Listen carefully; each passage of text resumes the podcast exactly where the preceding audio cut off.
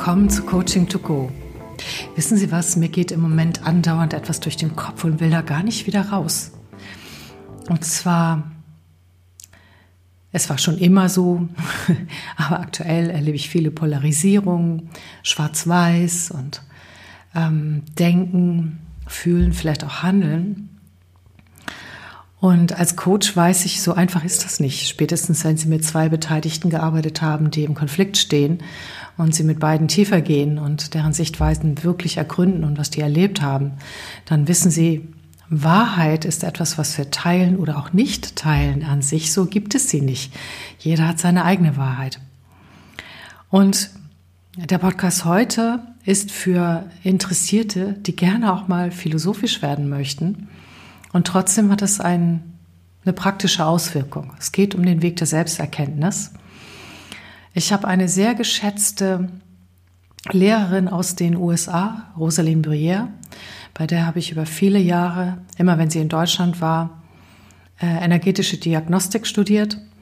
Was auch immer das ist, kommt in einem anderen Podcast.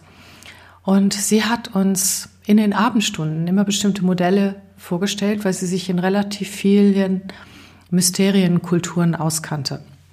Und das, was ich Ihnen jetzt vorstelle, ähm, stammt ähm, oder ja, sie hat gesagt, war eigentlich aus der ägyptischen Kultur und trotzdem geht es um den, ähm, den Tempel von Delphi. Gut, wenn Sie jetzt noch nicht ausgemacht haben, ist schön, denn ähm, sie hat erzählt, bevor man entweder Staatsoberhaupt, also zu einer gewissen Zeit, die sie da studiert hat, wann auch immer das war, äh, Politiker ähm, oder auch ähm, Heiler oder äh, Mentor, Berater werden konnte, gab es eine bestimmte geisteswissenschaftliche Ausbildung zu vollziehen. Und die war ganz schön lang. Sie verlief in vier Stufen, die ich Ihnen gerade erzähle, und jede Stufe dauerte sieben Jahre. Und dann gab es, ähnlich wie bei der Heldenreise, auch nochmal nach dem Selbststudium oder nach dem allem, was passiert ist, nochmal eine Integration vier Stufen zurück. Also acht mal sieben Jahre, wenn Sie das jetzt ausrechnen, kommt man auf ein ganz schönes Alter. Sie hat allerdings gesagt, dass, ähm, dass die Menschen damals auch länger lebten. Also insofern macht es Sinn, eine so lange Ausbildung zu machen. Vorher wurde die im wahrsten Sinne des Wortes nicht auf die Menschheit losgelassen. Und äh, man weiß ja, dass am Eingang vom Tempel von Delphi über dem Eingang ein Spruch steht und der heißt, erkenne dich selbst. Und genau darum ging es bei diesen Ausbildungen. Und wenn man dort in die Ausbildung hineinkam, die übrigens immer zu zweit durchlaufen wurde, über die ganzen Jahre und äh, der Lernbuddy sozusagen war äh, dafür da, einen immer auch wieder anzustupsen äh, und auch äh, zu konfrontieren, in Frage zu stellen und so weiter neben dem, dass es die Gemeinschaft auch war. Auf der ersten Ebene. Das war die Ebene des Buchstäblichen. Da bedeutete, erkenne dich selbst tatsächlich rein faktische Dinge. Da wurde das Leben studiert auf der materiellen Ebene, wie das dort zusammenhängt und sehr wissenschaftlich gesehen und im wahrsten Sinne des Wortes einfach buchstäblich. Es ist, was es ist und es bedeutet auch nicht mehr. Nach diesen sieben Jahren wussten die Menschen dann in ihrer Ausbildung schon etwas mehr über sich. Äh, bevor man in die nächste Stufe kam, gab es immer jeweils natürlich Aufnahmeprüfungen. So, die müssen teilweise recht radikal gewesen sein. Also nicht so wie bei uns, kleinen Test schreiben. Die nächste Ebene, das war die Ebene des Symbolischen. Hier fing es an, dass die Menschen lernten, dass das, was sie sahen, nicht unbedingt das bedeutet, was sie sehen, fühlen, denken sondern dass alles, was geschieht, alles, was wahrnehmbar ist, auch ein Symbol ist für etwas dahinterliegendes. So sie selbst auch. Wenn wir das übertragen in die heutige Zeit, könnte es sein, äh, die Werte, die wir leben. Weil Werte sind ja für uns etwas ganz Wichtiges und wenn wir Werte, unsere eigenen Werte wirklich leben, dann stehen wir für etwas. Und so kann man es vielleicht verstehen auch. Oder aber auch die Ebene des Symbolischen ist auch etwas, ähm, wenn Sie zum Beispiel jemand anhimmeln, ein Star oder jemand, der viel Geld verdient oder was auch immer, dann steht diese Person die sie anhimmeln, die sie vielleicht gar nicht kennen, der es vielleicht auch selber schlecht geht, für etwas. Sie ist ein Symbol. Oder auch manche andere Dinge, die wir erleben, können ein Symbol sein. Das heißt, es gibt einen Bedeutungszuhang, äh, Zusammenhang, den wir dem Erlebnis zuschreiben und den es vielleicht auch auf einer tieferen Ebene hat. Wir kommen gleich dazu, dass es Wahrheiten nicht gibt. Wenn ich mich so umschaue, was können wir davon haben? Vielleicht auch manchmal auf dieser Ebene zu schauen. Ein ausgebildeter Coach lernt, dass das ist die systemische Ebene. Das sind Dinge manchmal nicht, wie sie scheinen. Oder auch wenn es um Aufstellungsarbeit geht, da steht jemand vielleicht auf dem Blatt Papier und ist ein Symbol für etwas tieferlegendes. Ist hochspannend. Und ähm, im Coaching kennen wir diese Ebene und die wird auch viel benutzt für gute Dinge. Man kann sie aber auch sehr schnell missinterpretieren, weil tatsächlich sind diese Bedeutungszusammenhänge auch Interpretationen, die sehr persönlich sein können. Das heißt, wenn Ihr Chef mit einem Lächeln auf Sie zukommt, hat es für Sie vielleicht eine ganz andere Bedeutung als für Ihren Chef. Das ist die Ebene des Symbolischen. Die Ebene des Buchstäblichen wäre, ich sehe, da lächelt mein Chef. Das ist deutlich erkennbar. Aber was das bedeutet, die Bedeutung dessen, die kenne ich nicht. Und hier ist, haben wir im Coaching ja auch Ansätze tatsächlich, wenn äh, ein Bedeutungszusammenhang uns irgendwie gestresst macht, geben wir ihm halt einen neuen. Das kann unser Gehirn. Und dann setzt das auch alle Emo andere Emotionen frei. Zum Beispiel positive oder kraftvolle. Also, am Ende dieser Zeit ähm, wurden wieder Prüfungen abgelegt und ja, dann ging es in die nächste Ebene. Und das war die Ebene Nummer drei. Und diese Ebene überstanden nicht so viele. Manche wurden verrückt oder sogar sehr viele, weil das war die Ebene der Paradoxien. Die Ebene des etwas ist so, kann aber auch ganz anders sein oder auch das Gegenteil ist wahr.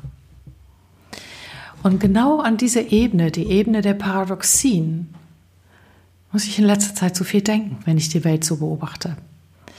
Ich glaube, wir können noch lernen, damit umzugehen, dass es kein Schwarz-Weiß gibt. Allein zum Beispiel in uns selber.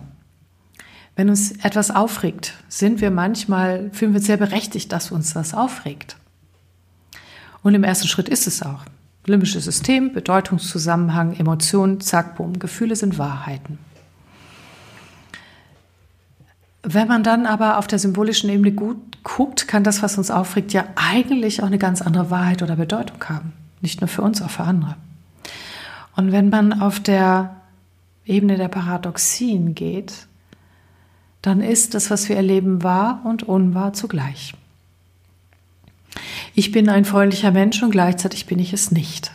Vielleicht in Ausnahmesituationen, man weiß es nicht.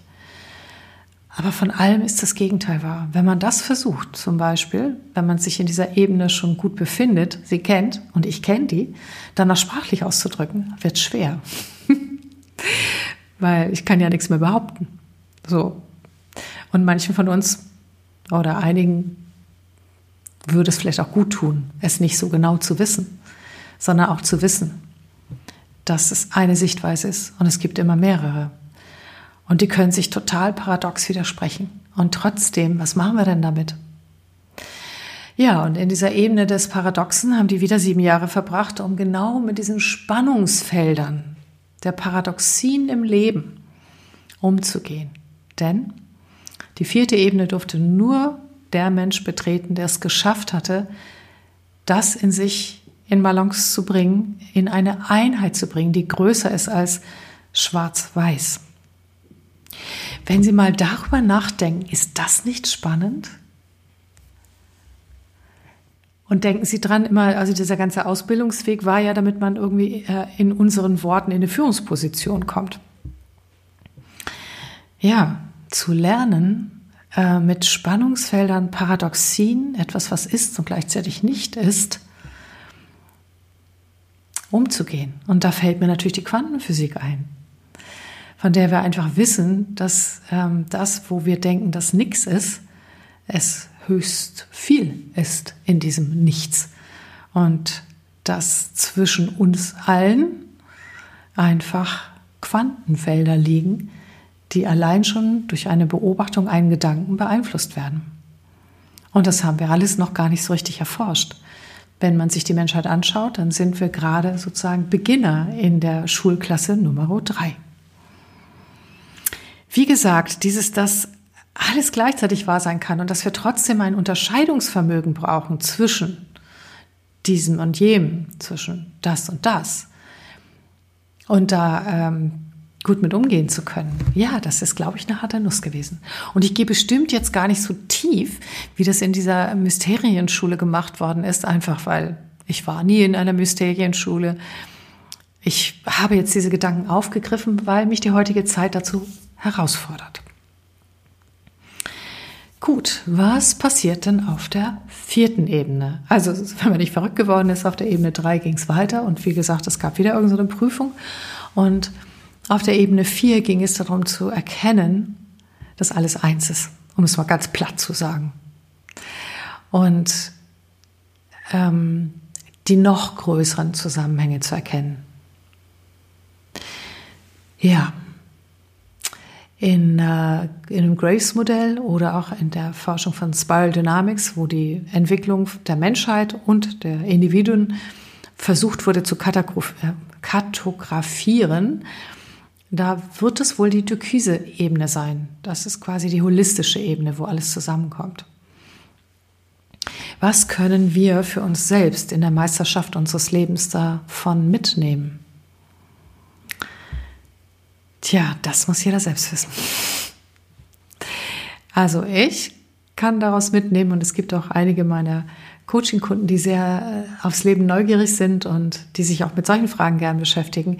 Wir können diese Wirkweise des Größeren mit Erstaunen beobachten und wissen, dass das, was die Welt im Ganzen zusammenhängt, und ja nicht nur diese Welt, dass das etwas ist, worauf wir auch durchaus, mit dem wir uns verbinden können. Und wenn wir das tun, ob es in der Meditation ist oder in anderen Zugängen, dann haben wir ein, ein größeres, lebendigeres Feld an Möglichkeiten, aber auch an Demut, an dem, wo wir auch wissen, dass es auch sowas gibt wie Schicksal und so weiter und so fort.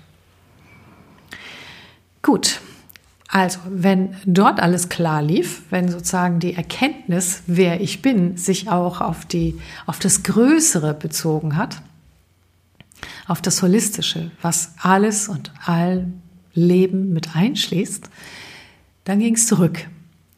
Und in der Ebene der Paradoxien ging es darum zu erkennen, wo ich erkennen konnte und wo nicht. Wo habe ich einen Zugang zu dem Größeren, wo nicht. Wo bin ich zwar in einem Teil meines Selbst jemand, der große Weisheit hat, wo nicht und dass das alles gleichzeitig in mir wahr ist und dass ich das aushalten darf als Mensch. Spätestens da hört Schwarz-Weiß auf. Und nur die Akzeptanz, dass alles in mir und, by the way, nicht nur in mir, in allen Menschen vorhanden ist. Da muss ich auch gar nicht mehr mit sowas wie Mitgefühl arbeiten, das entsteht von alleine. Es ist ein Bewusstseinszustand. Ja, Compassion wird zum Sein. Wenn das erledigt war, wie gesagt, sieben Jahre, ging es in die nächste Ebene, in die symbolische Ebene. Und da geht es darum, wisse, wofür du stehst. Welches Symbol des Lebens bist du? Das zu erkennen. Und es hat nicht nur damit zu tun, was ich erkenne, sondern welches Symbol bin ich für die anderen. Wenn wir das mal wieder auf die heutige Zeit beziehen, wissen Sie, wofür Sie stehen? Für die anderen? Wissen Sie auf dieser symbolischen Ebene, was, was Ihre Bedeutung ist? Für Ihren Kollegen, Ihre Ehefrau? Dieses Gesamtwunder, was Sie sind, mit all dem Können, mit all den Stärken und Schwächen und Ihren Werten, für was stehen sie und für was stehen sie auch ein? Zu welchem Symbol können sie werden, das eine tiefere Bedeutung hat? Wenn ich da an Führungskräfte denke, die ihren Führungsstil suchen, ist genau das Gleiche. Für was stehen sie da? Ja, interessante Frage. Und nicht, dass das ewig gleich bleiben würde. Es verändert sich auch. Das heißt, sich in der Ebene des Symbolischen auszukennen und sich dort bewährt zu haben, bedeutet auch, damit in Kontakt zu bleiben und nicht zu denken, einmal, jetzt habe ich es geschafft, jetzt bin ich so und es bleibt so. Äh, naja, ja, sie bleiben so und ja, sie ändern sich, womit wir wieder in der Ebene des Paradoxen sind. Es ist gleichzeitig wahr. Okay, ich freue mich, dass Sie bisher zugehört haben, weil es mal ganz anderer äh, Stoff als sonst. Und dennoch glaube ich, wenn Sie Lust haben nachzudenken und Lust, Lust haben tiefer zu forschen und äh, diesen Inspirationen nachgehen, können Sie etwas für das ganz Praktische finden. Und das war natürlich dann die nächste Aufgabe. Nachdem ich wusste, ähm, mehr wusste, wer ich bin sozusagen, also die Aspiranten auf den nächsten größeren Job, sie wussten, dass sie also dass sie teilerleuchtet sind und wo sie eben auch keine Weisheit haben. Also sie äh, wussten, äh, für was sie stehen und wie sie auf andere wirken. Und dann auf der nächsten Ebene ging es darum, auf der buchstäblichen Ebene, und das nennen wir Transferleistung, äh, was ist denn jetzt meine Aufgabe? Ganz konkret, irdisch, materiell. Wofür ist das alles jetzt gut? Wenn sie das rausgefunden haben, wurden sie auf die Menschheit losgelassen. Und ich finde, dann haben die sich das aber auch verdient. Stellen Sie sich das nur mal vor, ähm, dass man erst zur Führungskraft wird, dass man erst ein Unternehmen gründen kann, dass man erst Staatsmann, Politiker werden darf, dass man erst Coach werden darf, wenn man all diese Ebenen bewältigt hat. Davon sind wir ganz weit weg. Und ich glaube, das müssen wir auch für dieses Leben nicht. Ich hoffe trotzdem, dass Sie das ein wenig inspiriert hat. Wie gesagt, mich inspiriert hat. Und ich hinterfrage mich auch ab und an mal. Oder aber schaue auch mit diesen Augen auf meine Coaching-Kunden. Guck, auf welcher Ebene sind sie gut? Wo sind sie? Wo haben sie schon die Meisterschaft erlangt? Denn die Lösung der Probleme wird nicht auf der gleichen Ebene sein. Die Antwort wird sich immer auf einer anderen Ebene befinden. Sonst erzeugen wir nur mehr von dem Gleichen. Und es ist ganz gut zu wissen, was für Ebenen es gibt. Und dieses Modell ist auch nicht das einzige, durch das man das herausfinden kann. So, ich wünsche Ihnen ein gutes Nachspüren der ganzen Geschichte.